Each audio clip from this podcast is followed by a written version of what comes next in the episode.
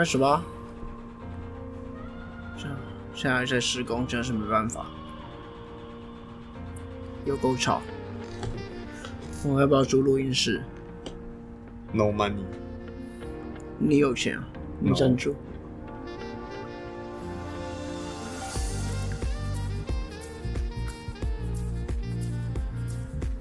希望这个可以用后置消掉，嗯哼，不然就听众要听哒哒哒哒哒哒哒哒。哒哒哒哒哒哒哒哒哒哒哒哒哒。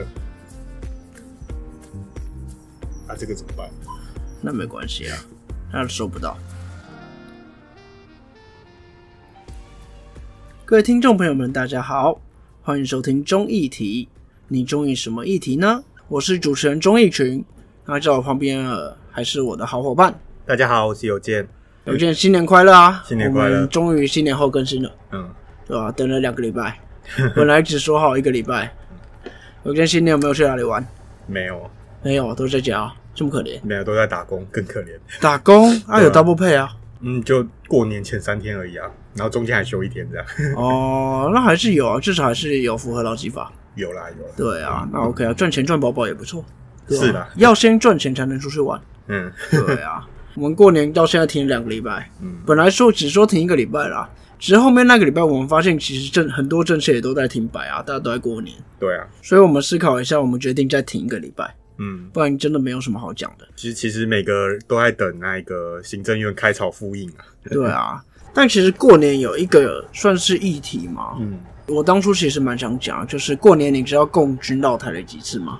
哦，我知道有绕，但是不知道几次。详细次数其实我也没有到非常清楚啊，但我只知道过年这段期间共军频繁的绕台。嗯但这个议题说真的不好讲，因为它本来就是个两岸的政治议题，嗯，所以这个东西要讲的话，我觉得可能要讲一个月吧。奇怪，他们那些老共都不用过年，是不是这么闲？对吧？反正就是用过年这段时间，然后来给台湾做一个示威，然后再加上跟美国之间有的联系又没有嘛，嗯透过此方式也是在跟美国喊话了。嗯，对，这边先跟听众朋友们抱歉一下，因为个这个月开始我们家这边正在施工，对，所以会很频繁的听到一些施工的声音。那另外啊，就是我们家多了一个新的小伙伴，我们有一只哈士奇的幼犬，对，那么目前两个多月啊，还比较不受控，所以听众朋友们可能有时候会听到它的叫声，像现在它就在叫。对，那这些我会尽量用后置去把这些声音尽可能地消掉，但有时候真的是没办法，那就请听众朋友们见谅。我我觉得还好啦，就是哈士奇的叫声蛮可爱的，但是施工声音是真的比较恼人。施工声音真的是，那真的没办法，对吧？对，像他现在又不知道在干嘛，又在叫了。想你，对，可能有点分离焦虑。如果听众朋友们有一些人是养狗专业的，可以留言跟我分享一下养狗经验。嗯 OK，好，那我们回到我们应该要做的事。嗯，这礼拜要讲什么？这礼拜这个议题其实过年前就已经发生了啦。那就像刚刚讲的，过年期间大家一片皇城一片祥和，大家欢乐。然后那个电视新闻虽然有报，大概就是一个小时里面的大概两分钟、三分钟，或是跑马灯。好了，多了，可以破我们主题了。哦，好，就是主要是缅甸的那一个一些目前的一些政治上的纷纷扰扰。对，简单来讲就是缅甸政变了。嗯，那接下来就他们的人民开始上街头，然后开始做一些春天革命，对嗯对。但我要先说，这个缅甸政变到春天革命这个东西，我觉得它不是一个议题。嗯对，我觉得它指向一个政治事件。呃，怎么这样说呢？因为它并没有一些明显的争议点。嗯基本上，全世界对于缅甸政变这个事件，呃，大致上都持同一个看法了。嗯所以它其实没有太大的争议点。所以我觉得，嗯，它不像是一个议题是做分析的。嗯呃，它反而比较像就是一个政治政治事件。然后缅甸发生了这件事，就像台湾二二八事件这样子。嗯，它没有比较大的争议点。所以相对的，我们这集也不会太着重于在分析，嗯。我们可能就透过缅甸这个事件带来一些有一些主题可以来聊聊天啦。嗯。对，那就跟之前比较不一样，就是分析就不要站这么重。嗯。好，那但是一些基本功还是要做，所以我们一样请有健来帮忙概述一下缅甸从政变到后面的春天革命的一些的一些过程吧。嗯，其其实缅甸这一次所谓春天革命，或有很多称呼啦，什么二二二二革命，那它主要起因就是在于二月一它，全名叫二二二二二二嗯二春天革命，五个二对，五个二，它其实就是今年的二月一号上午，那缅甸的翁山书记跟他的总统和他的执政党的一些领导人都突然被缅甸的军方拘留，然后数个小时之后，那缅甸就是他们军政府呃不是军政府，他们的军方就宣布以前叫军政府，对，对不起对，他们就宣布说，哎，国家进入一个一年的紧急状态，然后权力已经移交给那个国防军的总司令，这样。那接着在二月二日，人民就开始涌上街头去抗议。缅甸的新闻部就发表声明说，呃、人民你们不要在社群网络上散布这些谣言，然后发起一些可能会激起动荡的言论哦。然后接下来就开始进入网络封锁，这样。怎么跟我们的伟大的中国好像？呃，没有，没有，没有，我伟大的中共，嗯嗯，好。你你小心你的人身安全。那我怎么觉得缅甸这个政变好像也不是新闻？嗯之前一天到晚好像也都在政变。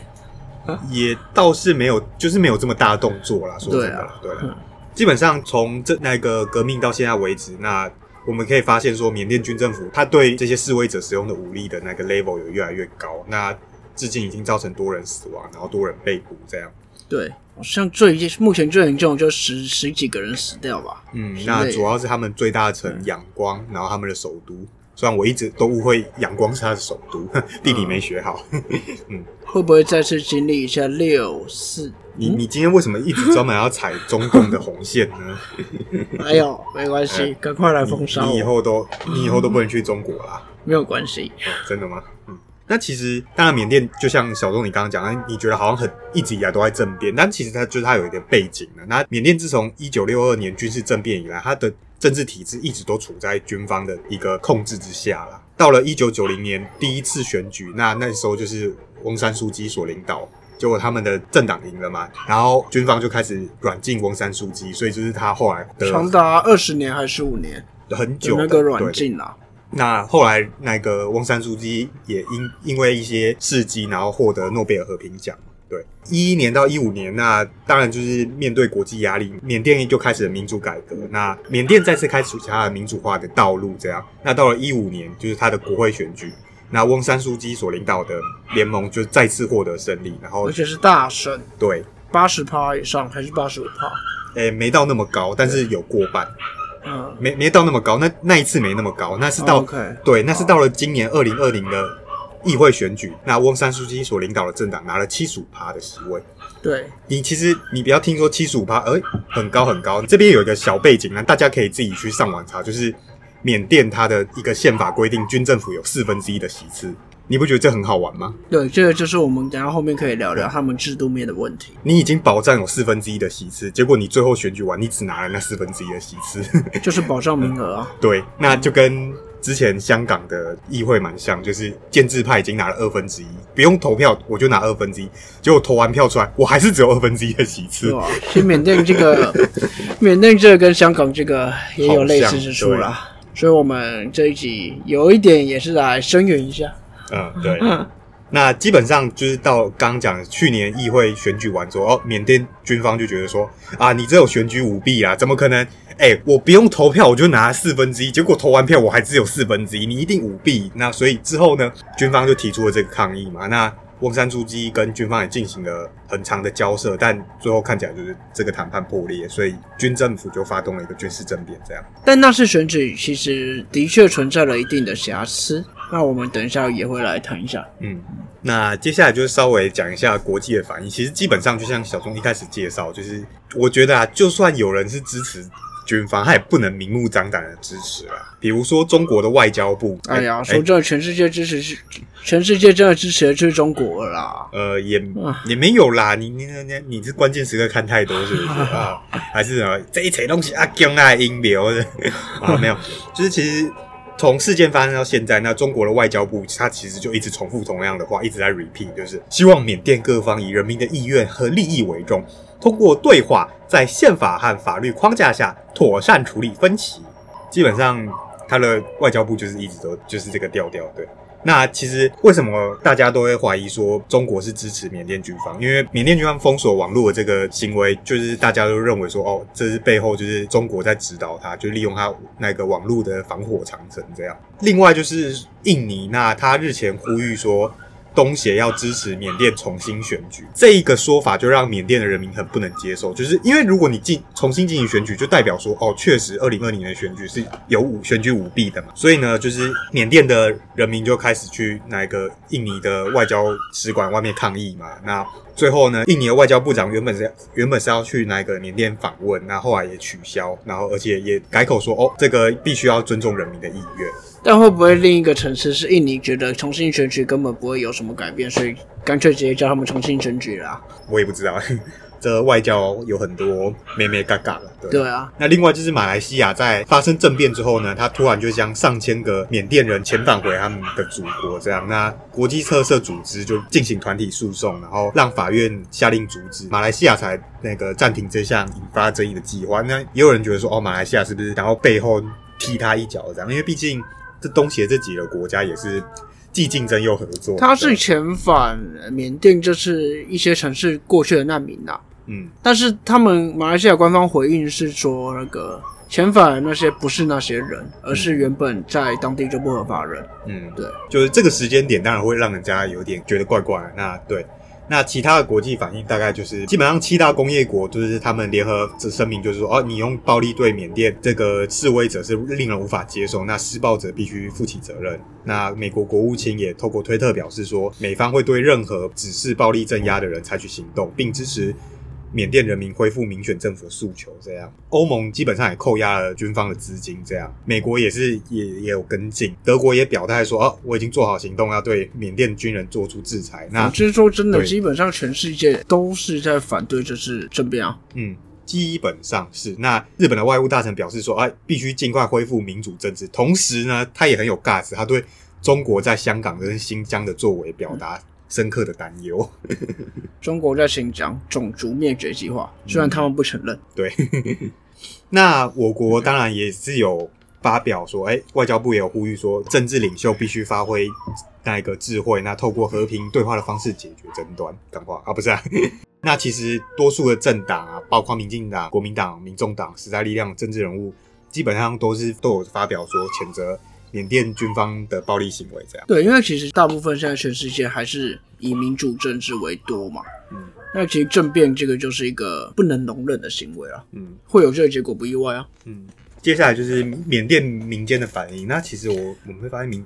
民间反应非常快速。二月一号发生政变，二月二号，缅甸的民众就开始用我们之前讲到公民不服从，对，那对军方表达抗议。那从最大城仰光跟首都奈比多开始，就是他们的医护人员开始发起罢工。二号深夜，民仰光的民众开始透过敲击铁锅这种传统仪式啊，来表达对政变的不满。那这个方式也在之后各地的抗议活动中出现。缅甸的最大零售商。然后企业工厂也停工来声援，所以就是罢工啦。对，其实你会发现，他们人民其实是不分年轻老幼或者是阶级，对于军政府这次的行为表达不满。因为说真的，他们也经历过十年的民主了，现在怎么可能再拉回以前军政府统治的时期呢？嗯，对。那脸书也将缅甸军方的电视台官方页面删除，这也是蛮好玩的。反正就全世界都在都在协助抵制啊。对。那虽然有部分人是觉得说，哦，你会发生这件事情，是因为翁山书记在一六年的时候，他对于罗兴亚人的迫害，然后以及罗兴亚人难民危机所引起。但是，其实基本上，《纽约时报》有一篇评论认为说，虽然翁山书记尝试一直跟军方取得妥协，但最终还是失败。但是对于多数缅甸人民而言，翁山书记始终是他心中一个国家正义的象征。对，这样其实翁山书记是一定要跟军方妥协了。这是他们政治制度上的一个不可避免的一个。对，那这我们等下也会聊。所以这就是大致上啊，缅甸从政变到革命的一个过程。嗯，呃，缅甸这次事件是一个很标准的社会运动发生的情形。嗯，起始点会有一派人进行一些行为，导致后面的革命社会运动的发生。嗯，他们会运用各种方式提出他们的诉求。嗯，这整个流程真的是一个标准的社会运动的过程。那你去看各个国家的社会运动，基本上也都是照这个过程去走的。嗯，对，那只是大大小小，啊但缅甸这个有点太大了。嗯，对。那就诚如我刚刚所说，我觉得缅甸这一件事情是一个政治事件，大部分国际上的意见都是持一样的意见，嗯，它没有什么太大的争议需要我们去分析啦。所以，我们这边就是跟大家聊一聊这个相关的一些问题。嗯，那首先啊，其实我们为什么军方会发动政变？对，其实军方很明显啦，军方就是要保护他们自己的宪法上的利益。嗯，缅甸的宪法对于军方的保障非常多，他们的宪法是二零零八年颁布的嘛，是一个民主化的里程碑，没有错。但是其实宪法的内容是有一些问题的，嗯，那这个问题会导致军方的权力过大。但那在那个当下是没办法，因为你就是要跟你还是要跟军方妥协啊，因为缅甸长期以来过去就是军政府在执政嘛，嗯，那就很像以前中国所说的军阀，嗯，那没有办法，他就是拿着枪对着你。